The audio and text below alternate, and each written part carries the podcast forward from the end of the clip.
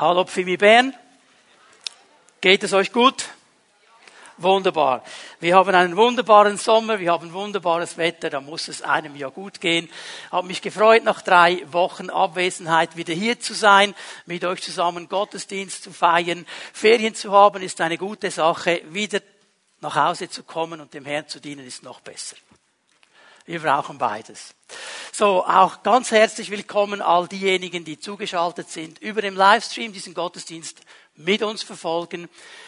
Der Herr wird dir begegnen, davon bin ich überzeugt. Und ich werde heute Morgen die Predigtserie abschließen, die wir vor meinen Ferien begonnen haben, die Dienste Jesu. Wir haben hineingeschaut in diese Dienste Jesu. Ich spreche von Diensten Jesu, weil es eigentlich fünf verschiedene Komponenten hat in diesem Dienst. Wir haben über sie nachgedacht.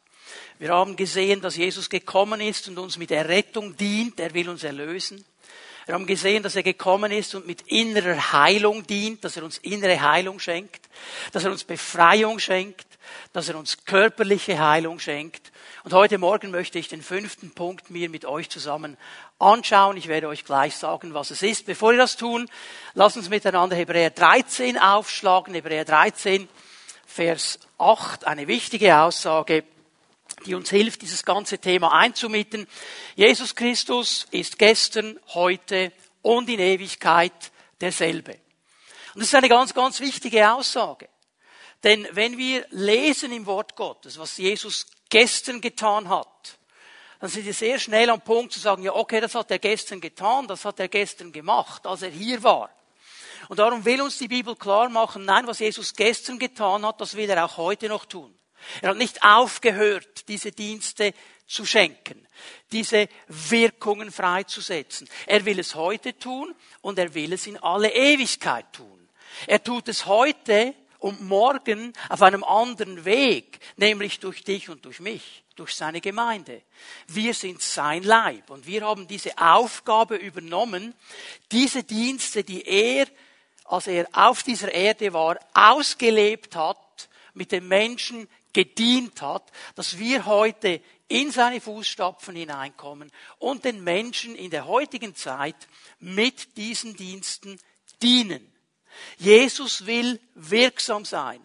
Er will wirksam sein an uns, in uns und durch uns. Diese drei Bereiche. Wir dürfen den Dienst empfangen.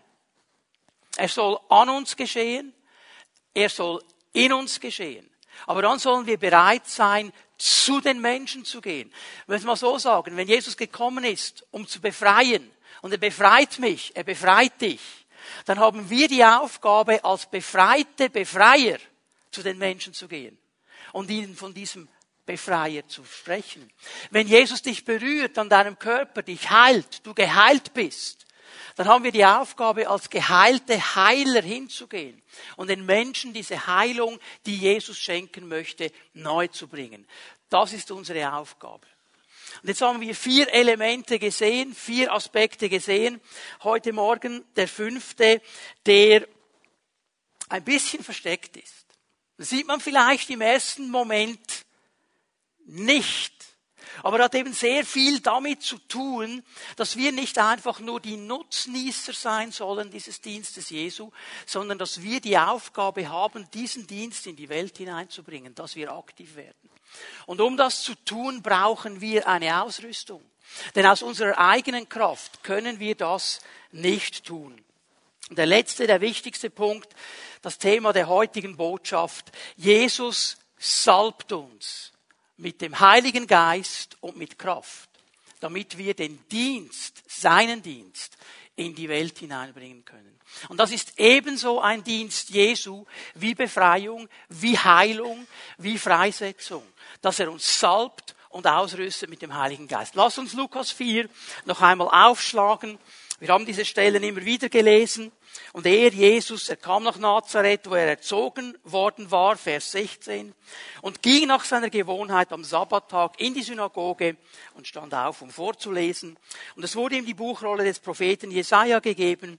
Und als er die Buchrolle aufgerollt hatte, fand er die Stelle, wo geschrieben steht, und jetzt zitiert er aus dem Buch Jesaja, der Geist des Herrn ist auf mir, weil er mich gesalbt hat. Der Geist des Herrn ist auf mir, weil er mich gesalbt hat. Und dann fängt Jesus an zu erklären, was alles geschieht durch seinen Dienst, weil er gesalbt ist mit dem Heiligen Geist und mit Kraft. Der Geist des Herrn ist auf mir, weil er mich gesalbt hat. Das erste, was Jesus hier macht, und das ist ganz wichtig, dass wir das gut einordnen und verstehen, ist, dass er sagt, ich bin mit dem Heiligen Geist gesalbt worden. Ich möchte zwei Punkte ganz, ganz kurz erwähnen. Jesus tat seinen Dienst in der Kraft und Salbung des Geistes. Das war die Kraft seines Dienstes. Lass uns ganz schnell in die Apostelgeschichte gehen. Apostelgeschichte 10, Vers 38. Jesus von Nazareth. Es ist Petrus, der hier predigt im Hause des Cornelius und auf Jesus hinweist. Jesus von Nazareth. Ich werde euch dann gleich erklären, warum es wichtig ist, dass er hier sagt, Jesus von Nazareth. Wie Gott ihn mit Heiligem Geist und mit Kraft gesalbt hat welcher umherzog, indem er wohltat und alle heilte, die vom Teufel überwältigt waren, denn Gott war mit ihm. Okay?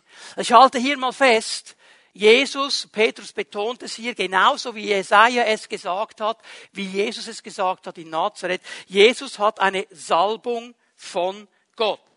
Jetzt habe ich euch gesagt, Petrus betont hier Jesus von Nazareth. Warum ist das wichtig? Weil wir verstehen müssen, wir werden das hoffentlich durch diese Botschaft richtig verstehen, dass diese Salbung, diese Ausrüstung, dieses Wirken Gottes Jesus von Nazareth zu Jesus Christus gemacht hat. Diese Salbung von Gott hat Jesus von Nazareth zu Jesus Christus gemacht. Denn Christus oder Christos im Griechischen bedeutet nichts anderes als Gesalbter. Gesalbter. Wie Gott ihn gesalbt hat, wie er ihn zum Christus gemacht hat. Und übrigens, Christos, der Gesalbte, ist die griechische Übersetzung des hebräischen Wortes Messias. Hast du das gewusst? Haben wir heute Morgen schon gesungen. Jesus, du bist der Messias. Ja, wir singen das, wissen wir, was es heißt. Es bedeutet genau dasselbe wie Christus, der Gesalbte. Jesus, du bist der Gesalbte. So, Jesus hat diese Salbung empfangen von Gott. Das zweite, was wir sehen hier in Apostelgeschichte 10, Vers 38, dass diese Salbung zusammenhängt mit Heiligem Geist und Kraft. Jesus von Nazareth, wie Gott ihn gesalbt hat, mit Heiligem Geist und Kraft. Gott hat seinen Sohn gesalbt, er hat ihn ausgerüstet mit Heiligem Geist und Kraft. Und mir fällt auf im Wort Gottes, dass der Heilige Geist und Kraft immer zusammengehen. Der Heilige Geist ist die Kraftwirkung Gottes. Der Heilige Geist ist da, wo Gott wirksam ist, wo er kraftvoll wirksam ist, immer wirksam. Diese beiden gehen zusammen. Was Gott wirkt, wirkt er durch den Geist. Bibelkenner unter uns, Apostelgeschichte 1, Vers 8. Das hat Jesus gesagt. Ihr werdet was empfangen? Kraft empfangen. Wenn der Heilige Geist auf euch kommt, werdet meine Zeugen sein. So, wir könnten jetzt Stelle um Stelle bringen, haben wir nicht die Zeit dazu. Behalte das mal hier. Kraft und Heiliger Geist gehen zusammen. Und dieser, diese Salbung, diese Ausrüstung war eine Konstante im Leben Jesu und im Dienst Jesu. So gesehen, wie Petrus das sagt. Er sagt nicht, okay, ähm, Jesus von Nazareth wurde einmal gesalbt von Gott und that's it. Er sagt, er hat ihn gesalbt.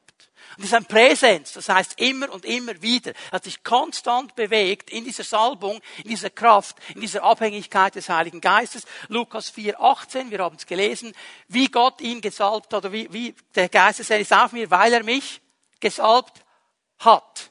Okay? Jesus wusste, ich habe diese Salbung. Ich möchte hier mal schon einen ersten Schluss ziehen. Ich werde nicht aufhören zu predigen. Aber ich ziehe mal einen ersten Schluss. Jesus tat seinen Dienst in der Salbung und der Kraft des Geistes. Alles, was wir gesehen haben über diesen Dienst Jesu, Errettung, Befreiung, innere Heilung, körperliche Heilung, hat Jesus immer in der Kraft des Geistes getan. In der Kraft des Geistes. Aus dieser Quelle, aus dieser Kraft. Jetzt, wenn wir als Gemeinde, wenn du und ich den Auftrag haben, diesen Dienst zu den Menschen zu bringen heute, denselben Dienst, dann brauchen wir die Kraft des Heiligen Geistes. Wenn Jesus in dieser Kraft den Dienst gemacht hat, ja bitteschön, wie wollen wir diesen Dienst umsetzen ohne diese Kraft? Wir brauchen diese Kraft, diese Salbung des Geistes, die Kraft der Salbung ist eben auch ein Aspekt des Dienstes Jesus. Jesus ist auch der Salber, ich sag's, was tönt ein bisschen blöd, ich weiß, es tönt blöd. Er ist der Salber im Heiligen Geist. Er salbt uns mit Heiligem Geist. Er ist der Täufer in den Heiligen Geist. Ist auch ein Dienst von Jesus. Und ich glaube, das müssen wir neu erkennen und neu ergreifen. Er hat uns diese Kraft verheißen, um den Dienst zu tun. Und ich will heute Morgen versuchen, in der kurzen Zeit, die ich habe, ein paar wichtige Eckpunkte zu setzen, damit wir diese Salbung zu verstehen und dann werden wir beten miteinander und füreinander. Und wir werden beten, dass diese Salbung neu auf dein Leben und auf mein Leben kommt. Wir werden beten, dass du neu gesalbt wirst mit dem Heiligen Geist. Dass du neu ausgerüstet wirst mit dem Heiligen Geist. Ich habe so den Eindruck gehabt in der Vorbereitung für diesen Gottesdienst, das sind Menschen, die sind einmal gestartet im Feuer des Heiligen Geistes. Sie waren mittendrin in diesem Feuer. Und über der Zeit ist dieses Feuer so ein bisschen mottig geworden. Es brennt nicht mehr so. Ich glaube, dass der Geist Gottes heute Morgen dein Feuer entfachen will. Du bist gesalbt worden. Du hast gemerkt, wow, das ist eine Salbung. Ich kann Dinge sagen, es geschieht etwas. Der Herr hat mich ausgerüstet. Und irgendwie ist diese Salbung madig geworden. Es gibt ja eine interessante Stelle im Prediger 10, Vers 1, dass die Toten fliegen die Salbe verunreinigen. Es ist vielleicht zugelassen, dass so tote Fliegen in deinem Leben Platz genommen haben, die Kraft nicht mehr da ist. Gott möchte dich heute Morgen neu berühren. Und dann haben wir etwas gehört von diesem lebendigen Wasser. Und wenn Marianne noch einen Vers weitergelesen hätte, in Johannes 7, dann wäre noch die Erklärung gekommen, dass Jesus das gesagt hat in Bezug auf den Heiligen Geist, der kommen wird. Also es werden Menschen ganz frisch erfüllt und erfrischt werden und von ihrem Leib sollen diese Ströme gehen. Dafür werden wir beten. Aber zuerst müssen wir klären, was ist die Salbung des Geistes? Was ist denn die Salbung des Geistes? Wenn wir davon sprechen. Ich kann mich erinnern, als ich ganz frisch von der Bibelschule ins Praktikum gekommen bin, ich habe mich ja nicht äh, von Kind auf in Pfingstgemeinden bewegt. Ich habe mich erst mit 22 bekehrt. Ich kannte das nicht. Ich war nicht in einer Pfingstgemeinde sozialisiert worden. Ging dann auf die Bibelschule und dann kam ich da in den Dienst und ich sollte irgendwie, ich weiß nicht, Gebetsabend oder so leiten. Und dann kommt so ein älterer Bruder zu mir, schaut mich an, so ganz väterlich, und hat mir gesagt, Bruder, ich wünsche dir Salbung zum Dienst. Also ich habe gedacht, tönt cool. Aber was ist es eigentlich ganz genau? Ich habe darauf gewartet, dass er irgendwie so eine Nivea-Creme holt oder so. Da habe ich gemerkt, die sprechen alle von Salbung. Aber was ist Salbung eigentlich? Und ich habe mal so den Verdacht, dass einige von uns hier heute Morgen auch gern von Salbung sprechen haben wir verstanden, was es ist. Ich versuche es zu erklären, so gut es geht. Noch einmal Apostelgeschichte 10, Vers 38. Wir lesen nur mal die ersten paar Worte. Jesus von Nazareth, wie Gott ihn mit heiligem Geist und Kraft gesalbt hat. Das erste, was ich hier festhalten will, Salbung kommt von Gott. Gott hat ihn gesalbt. Jetzt bitte hör mir gut zu. Salbung hat nichts zu tun mit menschlichen Fähigkeiten.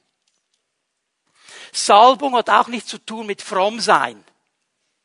Je frömmer das ich bin, desto mehr Salbung bekomme ich. Diese Gleichung stimmt so nicht. Hat auch nichts zu tun mit der richtigen Theologie. Muss nur die richtige Theologie haben, dann kommt die Salbung. Das stimmt in dieser Gleichung so auch nicht einfach.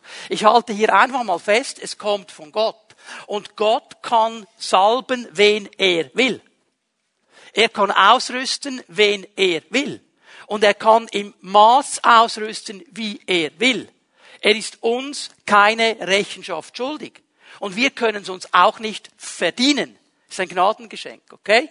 Das zweite, was ich sehe, Salbung kommt auf Menschen. Jesus von Nazareth, der Mensch Jesus, wie Gott ihn gesalbt hat.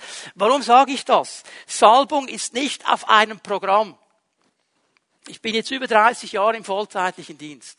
Und was wurden mir schon für Programme angeboten? Du musst das machen und das machen und da, da ist Salbung drauf. Nein, Salbung ist nicht auf einem Programm. Salbung ist auf Menschen. Salbung ist auch nicht auf einer Denomination. Oder du musst bei den Pfingstlern sein oder bei den Charismatikern oder bei denen.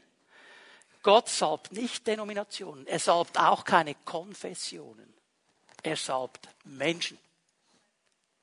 Weil er die Herzen sieht. Und weil er sieht, wo ein Mensch ist, der vielleicht nicht die richtige Theologie hat, der vielleicht nicht so fromm ist wie du, aber sein Herz stimmt. Und Gott sagt, ich kann ihm etwas anvertrauen. Meine richtige Theologie heißt doch nicht, dass Gott mir etwas anvertrauen kann. Mein Frommsein heißt nicht, dass Gott mir etwas anvertrauen kann. Aber Gott weiß um die Kraft der Salbung. Ich habe so viele Menschen erlebt in diesen 30 Jahren, auch in unserer Bewegung, in unserer SPM drin. Die sind gestartet mit einer riesengroßen Salbung, einer riesengroßen Kraft. Wenn die auf die Bühne gekommen sind, gepredigt haben, gebetet haben, war die Power des Heiligen Geistes. Aber weißt du, dass viele von ihnen heute nicht mehr im Dienst sind? Weißt du warum? Weil sie neben ihrer Salbung verpasst haben, ihren Charakter zu entwickeln. Ich weiß nicht, kennt jemand von euch Spider-Man? Ja, okay. Weiß, man darf ja in einer Predigt nicht über Spider-Man sprechen. Aber manchmal hat auch ein Spider-Man eine gute Aussage, weil als der arme Kerl von dieser Spinne gebissen worden ist und dann plötzlich merkte, dass er diese Spezialkräfte jetzt hat, hat ihm sein weiser Pflegvater gesagt, mit großer Kraft kommt große Verantwortung. Ich muss meinen Charakter entwickeln. Und darum sollten wir aufhören, von außen zu versuchen einzuordnen, warum hat der Salbung und der nicht. Das ist Gottes Sache. Das dritte, was ich hier sehe, Salbung, ich habe es schon einmal erwähnt, steht im Zusammenhang mit Heiligem Geist und Kraft. Nicht mit natürlichen Gaben, nicht mit natürlichen Fähigkeiten. Wenn die Salbung kommt, dann ist die Kraft Gottes wirksam. Dann hat das nichts zu tun mit meinen Gaben und mit meinen Fähigkeiten in erster Linie. Wenn wir weiterlesen, sagt Petrus, dieser gesalbte Jesus ist umhergezogen, indem er wohltat, alle heilte, die vom Teufel überwältigt waren, denn Gott war mit ihm. Und das zeigt mir, eine echte Salbung hat immer eine Auswirkung. Sie hat immer eine Auswirkung. Wo Menschen echt gesalbt sind, hat es eine Auswirkung und diese Auswirkung ist auch übernatürlich. Sie ist nicht natürlich erklärbar. Sie geht in einen Bereich hinein, wo Gott wirksam wird. Und noch einmal, warum ist das wichtig, den Charakter zu entwickeln? Weil ich immer verstehen muss, diese Kraft, wenn sie fließt, diese Salbung, wenn sie fließt, hat 0,0 mit mir zu tun, sondern mit dem Herrn. Und wenn ich anfange, mir etwas einzubilden, dann habe ich meinen Charakter nicht entwickelt, ich werde scheitern. Das ist der Punkt. Ich muss immer eines wissen, es geht um ihn und nur um ihn und immer um ihn. Ich bin hier, du bist hier, der Löli im Umzug. Wir sind einfach das Gefäß, nichts anderes, Punkt. Aber sind wir bereit, diese Rolle einzunehmen? Dann kann Gott große Dinge tun. Darum geht es. Dieser Begriff Salbung im Alten und im Neuen Testament, das hebräische und das griechische Wort hat eigentlich dieselbe Bedeutung. Es bedeutet einmal einfach mit Öl eingeschmiert zu sein. Es hat zu tun als ein Zeichen der Ehre. Wenn ein Gast in ein Haus kam, in der damaligen Zeit hat man Öl über sein Haupt gegossen als ein Zeichen der Ehre. Man hat ihn gesalbt mit frischem Öl als ein Zeichen der Ehre. Es ist eine Ehrauszeichnung auf der einen Seite. Es hat aber dann immer auch zu tun mit Hingabe und Absonderung. Was gesalbt ist, ist abgesondert ist hingegeben. Da sehen wir im Alten Testament, dass gewisse Teile des Tempels oder der Stiftshütte gesalbt worden sind. Warum? Weil man sagen wollte, das ist abgesondert und hingegeben für den Dienst an Gott. Das ist eine Absonderung. Okay? Also Salbung ist ein Zeichen der Ehre, ist ein Zeichen der Absonderung und der Einsetzung zum Dienst. Da wird etwas an Gott abgesondert ein Bild für unsere Berufung, dass wir berufen sind, abgesondert sind von den anderen, ich sage es mal bewusst ein bisschen spitz, für einen speziellen Dienst an Gott. Und für diesen Dienst sind wir freigesetzt. Im Alten Testament, auch hier, ich kann das nur ganz kurz erwähnen, im Alten Testament war diese Salbung punktuell. Sie war punktuell. Sie kam auf gewisse Ämter, König, Priester, Prophet, wurden gesalbt für ihre abgesonderten Dienste, für ihre Hingabe. Nur diese drei. Und dann gab es punktuell immer wieder mal eine Person, die gesalbt worden ist für eine bestimmte Aufgabe. Aber es war immer nur punktuell. Und der ganz gewaltige Unterschied zum Neuen Testament ist, dass im Neuen Testament diese Salbung nicht mehr punktuell ist, sondern konstant. Hier kommen wir hinein in eine neue Dimension. Ich gebe euch eine Stelle nur, um das zu belegen. 1. Johannes 2, Vers 20. 1. Johannes 2, Vers 20. Euch aber hat der, der heilig ist, Jesus Christus, seinen Geist gegeben und durch diese Salbung habt ihr alle die nötige Erkenntnis. Siehst du diese Zusammenhänge? Jesus hat das gegeben. Er hat den Geist gegeben durch diese Salbung. Das Geben des Geistes ist Salbung, okay? Durch diese Salbung. Und ich weiß, jetzt wird über diesen letzten Teil ganz viel gesagt, habt ihr alle die nötige Erkenntnis.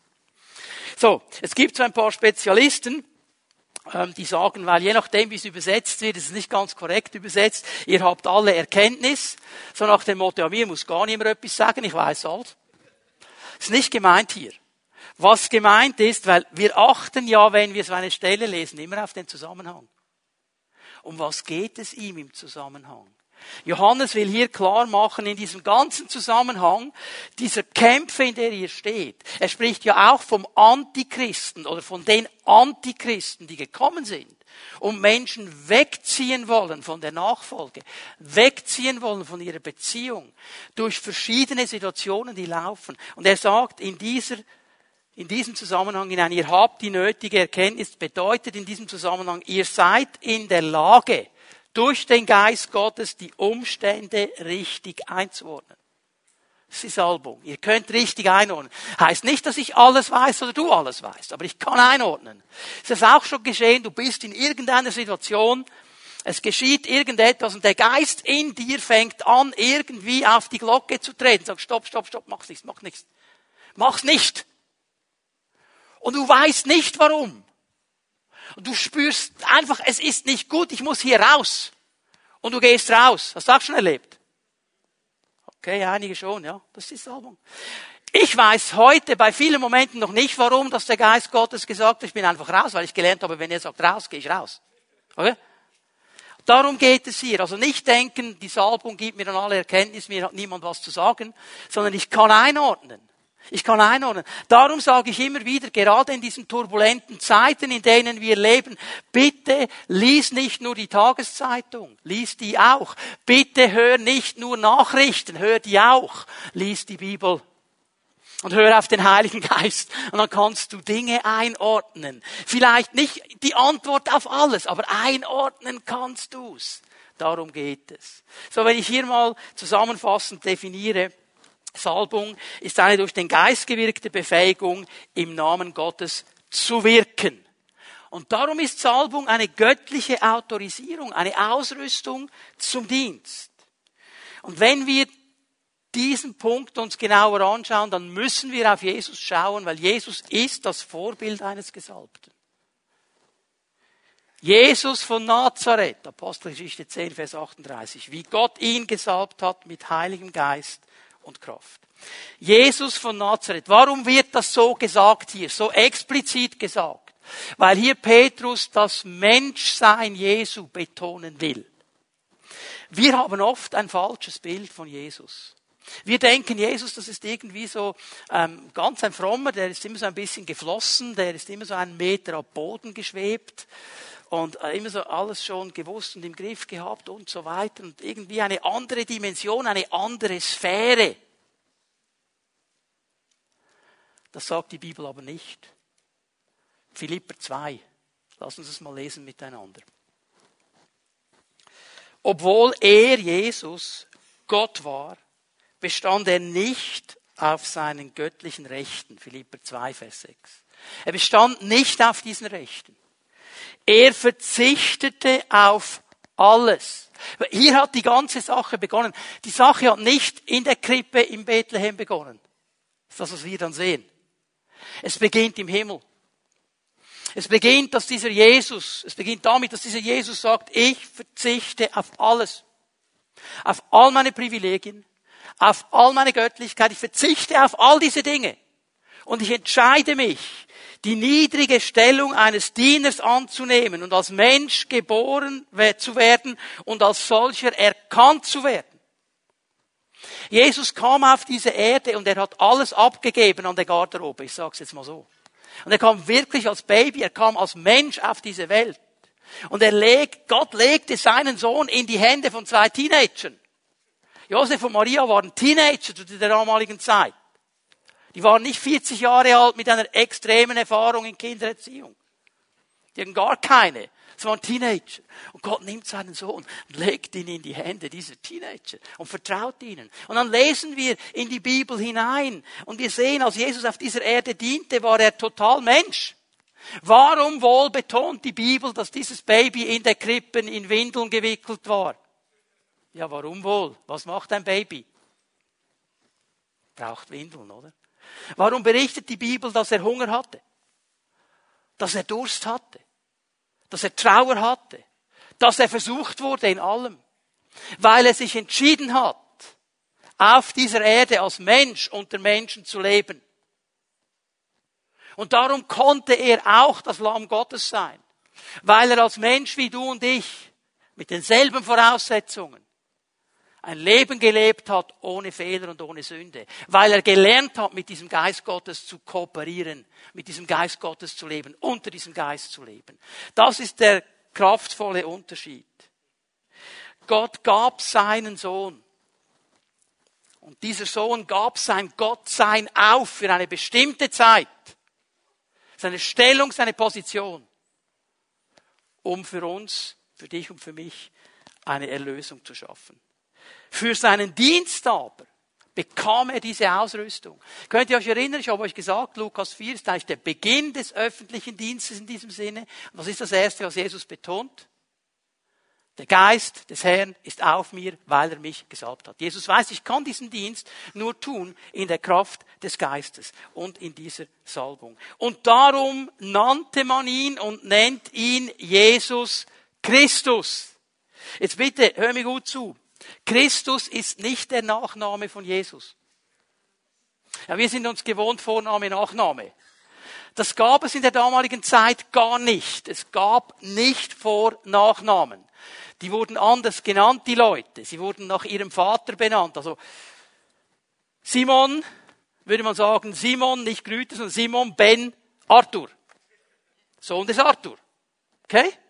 Und wenn seine Tochter wäre, würde man Bar sagen. Okay? Ben und Bar. Also nicht Nachnamen. Hans Rudi Flüglistaler oder wie du immer heißt. Nicht Vor- und Nachname. Sondern dieses Wort Christus ist eine Beschreibung, ein Ehrentitel. Man nannte ihn Jesus den Gesalbten im Hebräischen Yeshua Hamashiach. Jesus der Gesalbte. Oder im Griechischen Jesu Christu.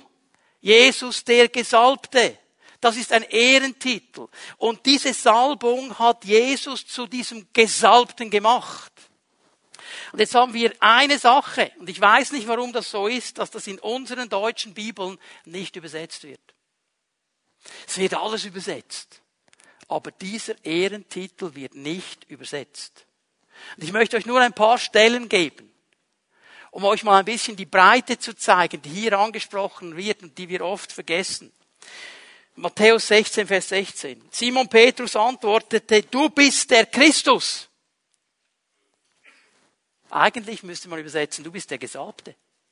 Der Sohn des lebendigen Gottes. Okay? Dann ein paar Verse weiter unten, Matthäus 16, Vers 20. Danach wies er sie streng an, niemand zu sagen, dass er der Christus, der Gesalbte sei. Wird nicht übersetzt. Jesus macht hier eines klar. Dieses Christus ist ein Ehrentitel, macht mich zum Messias, macht mich zum Gesalbten, macht mich zu der Person, auf die alle gewartet haben. Lukas 2, Vers 26. Der Heilige Geist hatte ihm, dem Simeon, geoffenbart, dass er nicht sterben würde, bevor er den vom Herrn Gesandten Christus, den Gesalbten, den Messias gesehen hätte. Sehen wir hier, das bedeutet diese Ehren, dieser Ehrentitel, diese Ehrenstellung, die Jesus Christus bekommen hat, die Erkenntnis, diese Offenbarung, dass Jesus der Gesalbte ist, dass Jesus der Messias ist, ist die Grundlage der ersten Gemeinde. Jetzt lesen wir in Matthäus 16 den Vers mittendrin. Wir haben Vers 16 gelesen, die Offenbarung, die Petrus hatte. Du bist der Gesalbte der Sohn des lebendigen Gottes. Und jetzt schauen wir Vers 20, oder Vers 18 vielmehr. Von nun an sagt Jesus zu ihm, sollst du Petrus heißen. Auf diesen Felsen werde ich meine Gemeinde bauen. Und die Pforten der Hölle werden sich überwinden. Auf welchen Felsen? Hier steht im Griechischen ein Wortspiel. Jesus sagt zu ihm, du bist Petros. Und auf diesen Petra werde ich meine Gemeinde bauen. Der Petros ist ein Fels. Das Petra ist ein Gebirge. Er ist ein Teil dieses Gebirges. Auf was bezieht sich Jesus? Er bezieht sich auf diese Offenbarung, dass er der Messias ist. Dass er gekommen ist auf diese Welt mit einer Salbung Gottes, um den Menschen zu befreien, zu vergeben, zu erlösen, zu heilen, wiederherzustellen, was wir gesehen haben in dieser Predigtserie. Das ist die Offenbarung, das ist das Fundament, auf dem Gemeinde Jesu steht. Damals wie heute. Und jetzt schauen mich einige ganz komisch an. Glaubt mir das nicht so recht. Okay, ich gebe euch noch zwei Stellen. Apostelgeschichte 5, Vers 42. Apostelgeschichte 5, Vers 42. Und sie predigten, die erste Gemeinde, überall was haben sie gepredigt? Dass Jesus der Christus sei, der Gesalbte. Das haben sie gepredigt. Ja, Apostelgeschichte 8, Vers 5 und 6. Philippus kommt nach Samaria. Was macht er? Als guter Evangelist. Er predigt Christus, den Gesalbten und es geschahen große Wunder. Das war die Botschaft der ersten Gemeinde, dass dieser Jesus Christus auf diese Welt gekommen ist, unter der Salbung Gottes gedient hat, den Menschen erlöst hat und heute noch dem Menschen helfen will, in all das hineinzukommen, was Gott für ihn bereithält, durch die Salbung des Heiligen Geistes. Das war diese starke Botschaft. Und jetzt müssen wir die Dinge ein bisschen zusammenbinden hier. Möchte dich ein bisschen herausfordern mit einem Gedanken. Dieselbe Salbung, die Jesus hatte, ist auch auf uns. Dieselbe Salbung, die Jesus hatte, ist auch auf uns. Warum sage ich das so? Weil es nicht zwei verschiedene Versionen des Heiligen Geistes gibt. Heiliger Geist 1.0 die Originalversion für Jesus und Heiliger Geist 2.5 dann für die anderen. Es gibt nur einen Heiligen Geist. Ich möchte euch das von der Bibel her zeigen. Jesus hat uns diese Aufgabe gegeben, dass wir den Dienst weiterführen wollen, den er angefangen hat. Er hat seine Jünger herausgefordert, in dieser Kraft zu dienen. Und er hat ihnen gesagt, ihr braucht diese Kraft. Bleibt in der Stadt, bis ihr die Kraft bekommen habt. Rennt nicht los ohne diese Kraft. Aber wenn ihr sie habt, dann geht und tut den Dienst genauso, wie ich ihn getan habe. Jesus hat an vielen Stellen das gesagt. Ihr sollt diesen Dienst tun. Wartet, bis die Kraft kommt, dann geht. Der Auftrag, den wir haben, liebe Leute, ist identisch mit dem Auftrag Jesu. Es gibt diese Stelle im Johannesevangelium. Uh, die hat mir schon viele Male Kopfzerbrechen gemacht. Die Leute waren begeistert über den Dienst von Jesus und die Jünger waren begeistert. Und Jesus sagt zu ihnen, ich sage euch etwas, ihr werdet die gleichen Werke tun wie ich. Und noch größere. Okay, hua. Also ich meine, die gleichen Werke, die er getan hat, das ist schon ähm, ziemlich eine Herausforderung. Aber noch mehr, noch größer. Der größer muss sich nicht auf den Inhalt beziehen. Es gibt einen großen Unterschied. Jesus war zur damaligen Zeit der einzige Gesalbte. Da, wo er war, war die Salbung. Und jetzt hat er die Salbung multipliziert. Weißt du, dass Pfingsten der größte Albtraum des Teufels ist? Pfingsten ist der größte Albtraum des Teufels. Weil an diesem Pfingstmorgen, dann hat er sich herumzuschlagen mit einem Jesus, den er versucht hat zu töten, der ihm durch die Salbung schon immer wieder die Kraft genommen hat während seines Dienstes und er konnte ihn nicht mal im Grab behalten. Der ist auferstanden, 40 Tage mit den Jüngern unterwegs, geht zurück zu seinem Vater und dann an diesem Pfingstmorgen kommt's noch dicker. Er gießt seinen Geist aus. Und jetzt ist nicht nur einer gesalbt, sondern 120, am Abend 3120 und jetzt kannst du weiterzählen. Versteh größer mal so. Aber überall da, wo wir sind, haben wir diesen Auftrag. Und nimm mal Markus 16, Vers 15. Die Zeichen werden folgen denen, die glauben. Und dann kommt eine Aufzählung der Dienste, die Jesus getan hat. Wir können sie nur tun, indem wir darauf vertrauen, dass er uns ausrüstet mit derselben Kraft, die er selber hatte. Apostelgeschichte 11, Vers 26. Bitte schau dir das nach in deiner Bibel. Wenn du sie dabei hast, öffne sie. Schau das nach in deiner Bibel. Apostelgeschichte 11, Vers 26. Ich möchte nur den letzten Teil lesen des Verses. Hier in Antiochia wurden die Jünger des Herrn zum ersten Mal Christen genannt. Hier in Antiochia wurden sie zum ersten Mal Christen genannt. Was ist hier geschehen? So, Antiochia, diese Gemeinde hat diesen Ort ziemlich aufgemischt. was war da? Paulus war da, es geschahen gewaltige Dinge. Und das war so ein bisschen das Stammtischgespräch, musst du dir vorstellen, diesem Antiochia. Diese neue Gruppe, die da gekommen ist. Was sind das eigentlich für Leute? Wie wollen wir die einordnen? Also irgendwie so einfach Juden sind die nicht. Das ist nicht ganz dasselbe wie die Pharisäer und so. Was ist das für eine Gruppe? Wir, wir müssen die irgendwie benennen. Du musst ja jeder Gruppe einen Namen geben, damit du es einordnen. Wie nennen wir die? Und ich kann mir vorstellen, wie die da gestanden sind, der Abraham, der Samuel und der Yusuf miteinander am Stammtisch. Wie nennen wir die? Was geben wir denen für einen Namen? Was machen wir hier? Und haben die vielleicht miteinander verschiedene Namen ausgedacht? Plötzlich hat er gesagt, weißt du, die, die, die, die reden ja immer so von seinem Gesalbten, von einem Christus. Und die reden immer davon, dass dieser Christus Kraft hat und heute noch Menschen durch seine Salbung freisetzt. Und das erleben wir ja, da werden Leute geheilt und frei und neues Leben und so. Ja, die sind ja auch gesalbt. Das sind ja kleine Gesalbte. Wir nennen die Christoi. Das ist die Pluralform von Christus. Und weißt du, was Christoi heißt? Christen. So, jetzt weißt du, was unser Name eigentlich bedeuten soll. Und ich bin mir nicht sicher, ob wir wirklich das ausleben, was unser Name eigentlich ist. Dass wir diese Salbung, die Gott uns geschenkt hat, zu den Menschen bringen. Dass wir ihnen dienen in der Kraft dieser Salbung, weil wir Christen sind, weil wir gesalbt sind, weil wir mehr und mehr lernen, in dieser Kraft vorwärts zu gehen.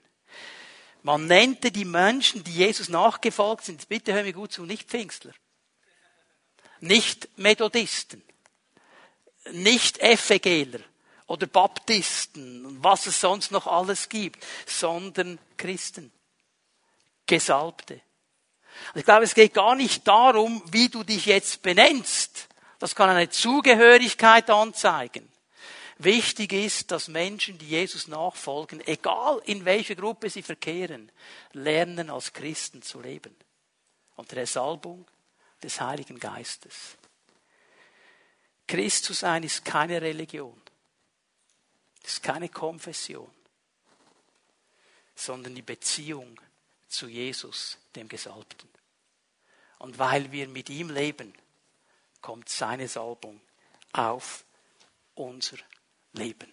Darum heißen wir Christen. Und diese Christen sollen unter dieser Salbung leben, sie sollen unter dieser Salbung dienen, sie sollen unter dieser Salbung vorwärts gehen und ihren Herrn, Jesus den Gesalbten, groß machen. Damals wie heute. Das ist eine große Herausforderung. Aber ich möchte sie mit euch zusammenpacken. Ich muss einen letzten Punkt noch machen, ganz kurz. Salbung hat immer einen Grund. Also nicht, dass jetzt einer denkt, boah, okay, ja, heute Morgen muss ich Salbung abholen und dann bin ich ein Gesalbter.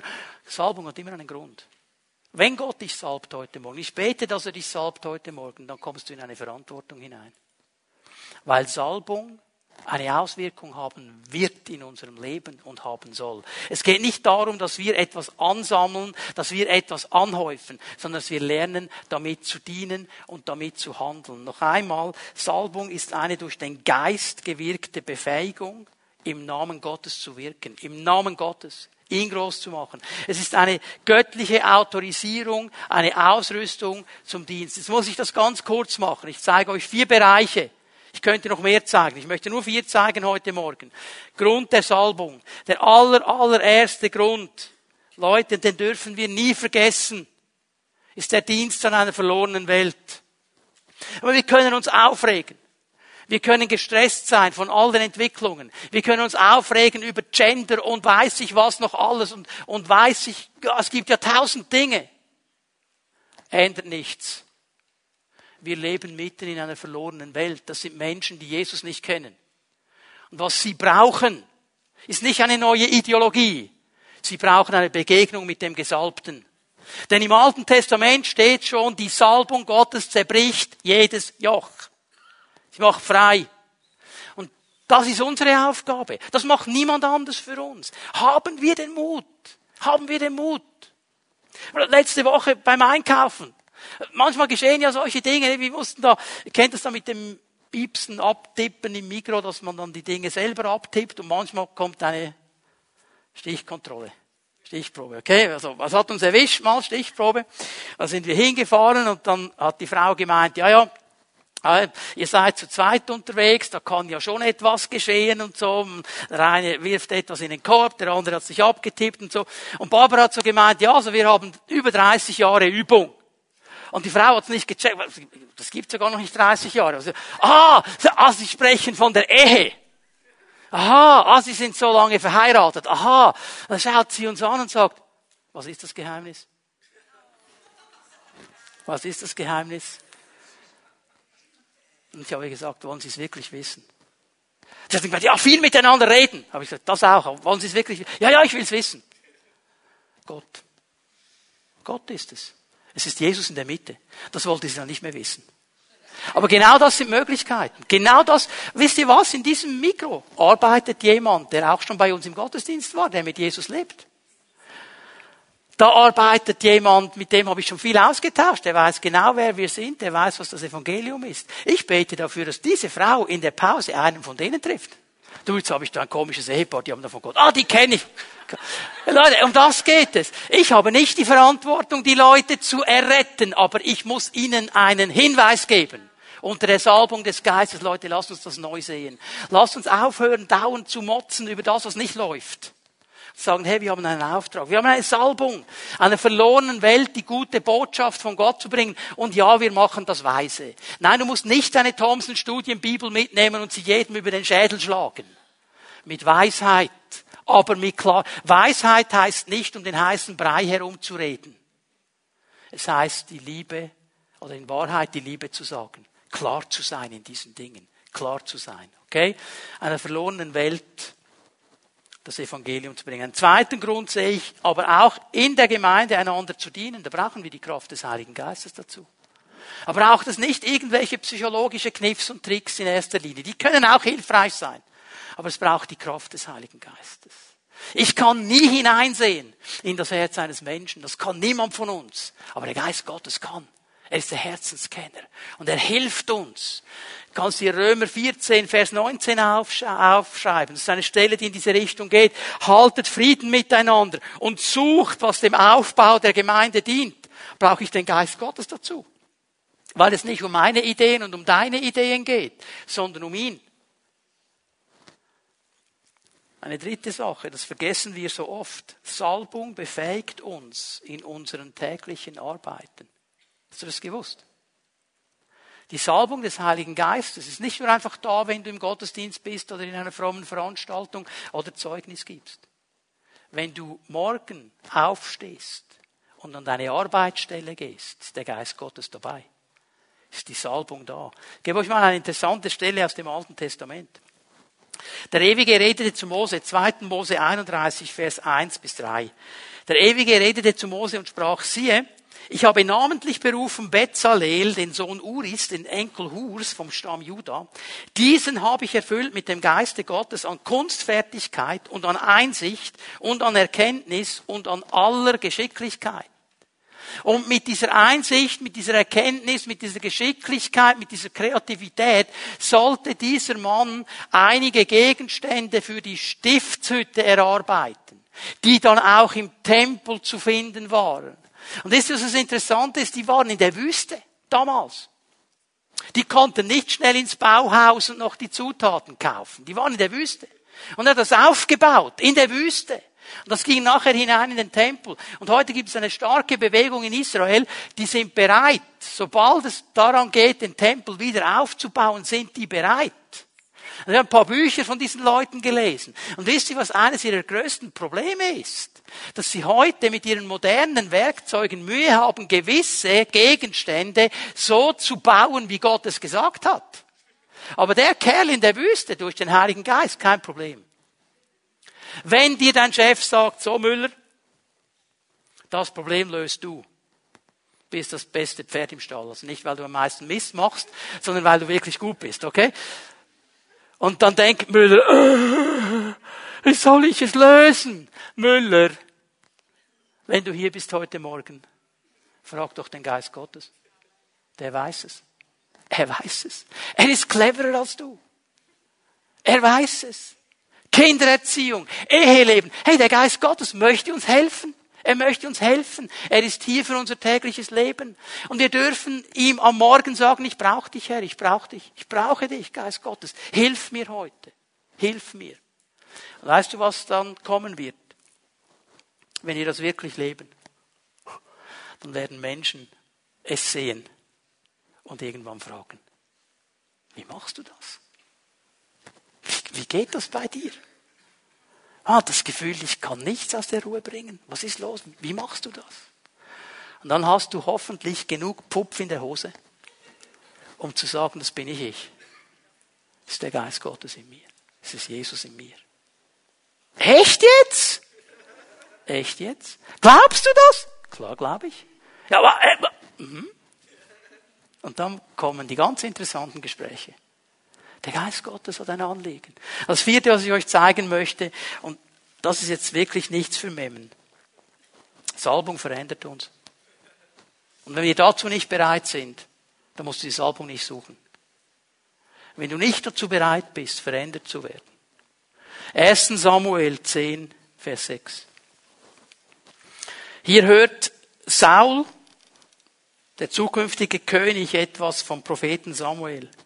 Zur gleichen Zeit wird der Geist des Herrn mit Macht über dich kommen und du wirst mit ihnen zusammen prophetisch reden, mit den anderen Propheten.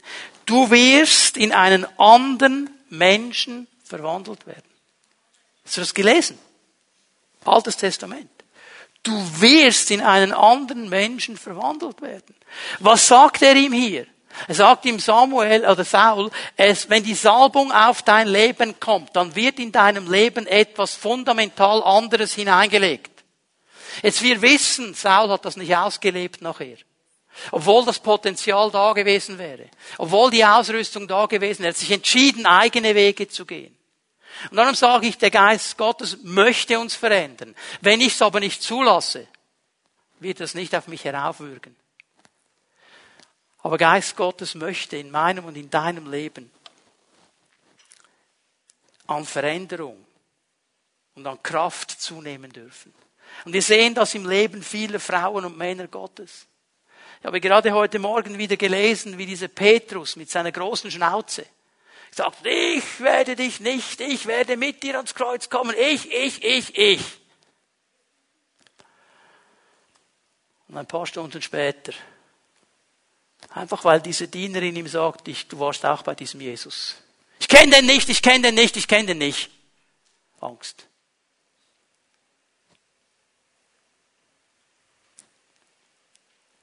Und am Pfingsten steht derselbe Mann auf, in der Kraft des Heiligen Geistes, und sagt, das ist egal. Die Kraft des Geistes hat mein Herz berührt. Jesus Christus ist die Antwort. Ihr habt ihn gekreuzigt. Das hätte ihm sein Leben kosten können, der damaligen Zeit. Er hat es gemacht. Aber er brauchte einen Moment. wo wir lernen, dieser Salbung Raum zu geben, wird der Geist uns verändern. Und ich möchte dich einladen heute Morgen. Wir werden miteinander beten. Ich lade euch mal ein, aufzustehen. Die Lobpreise werden nach vorne kommen. Wir wollen beten heute Morgen. Und wir müssen, du, gar nicht eine große religiöse Schau durchziehen. Gott hat uns ein Angebot gemacht. Er hat es schon in einem prophetischen Wort angeboten, vor, dem, vor der Predigt. Und noch einmal in der Predigt. Und das Einzige, das jetzt zählt, ist mein Herz. Bin ich wirklich bereit, diese Salbung zu empfangen? Nicht, dass ich es dann innerlich abhaken kann, sondern im vollen Bewusstsein, dass wenn ich diese Salbung empfange, dass eine Verantwortung auf mein Leben kommt. Eine Verantwortung, einer verlorenen Welt das Evangelium weiterzugeben. Eine Verantwortung für meine Geschwister in der Gemeinde, ihnen zu helfen, ihnen zu dienen. Eine Verantwortung in meiner Ehe, in meiner Familie, an meinem Arbeitsort, als Mann, als Frau. Eine Verantwortung auch nicht stehen zu bleiben, sondern Veränderung zu suchen bereit zu sein, für das was der Geist Gottes ändern möchte. Und das hört nicht auf. Es hört nicht auf, wenn du einmal 60, 70, 80 geworden bist. Es hört nicht auf. Es fängt auch schon an mit 14, wenn du dein Herz öffnest. Es hört nicht auf und es fängt ganz früh an, wo wir unser Herz öffnen. Aber wenn du das möchtest, dann glaube ich, dass der Geist Gottes kommt und dich berührt heute Morgen und etwas in dein Leben hinein deponiert und dir eine Freisetzung schenkt.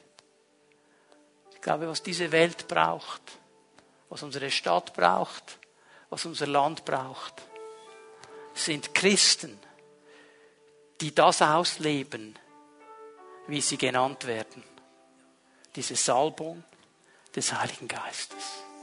Wir wollen das so machen. Ich möchte Pimiatom-Leiterinnen und Leiter bitten, gleich jetzt nach vorne zu kommen. Darf ich euch einladen? Auch Älteste der Gemeinde, die hier sind, wenn ihr bereit sind, mit Menschen zu beten, kommt doch bitte nach vorne.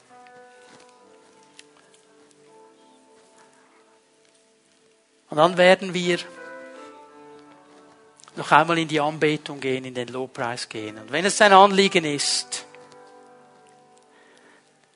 eine frische neue Salbung zu empfangen heute Morgen, dann komm einfach nach vorne. Und ich möchte das heute Morgen bewusst so machen, dass ihr gar nicht miteinander austauscht, sondern du kommst nach vorne, weil du eine frische Salbung vom Herrn möchtest.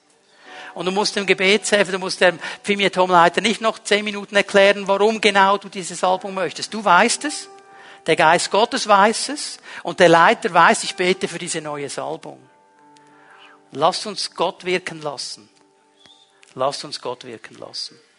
So, wir beten Jesus an und wenn das dein Anliegen ist, lade ich dich ein zu kommen und die Kraft des Heiligen Geistes zu erleben.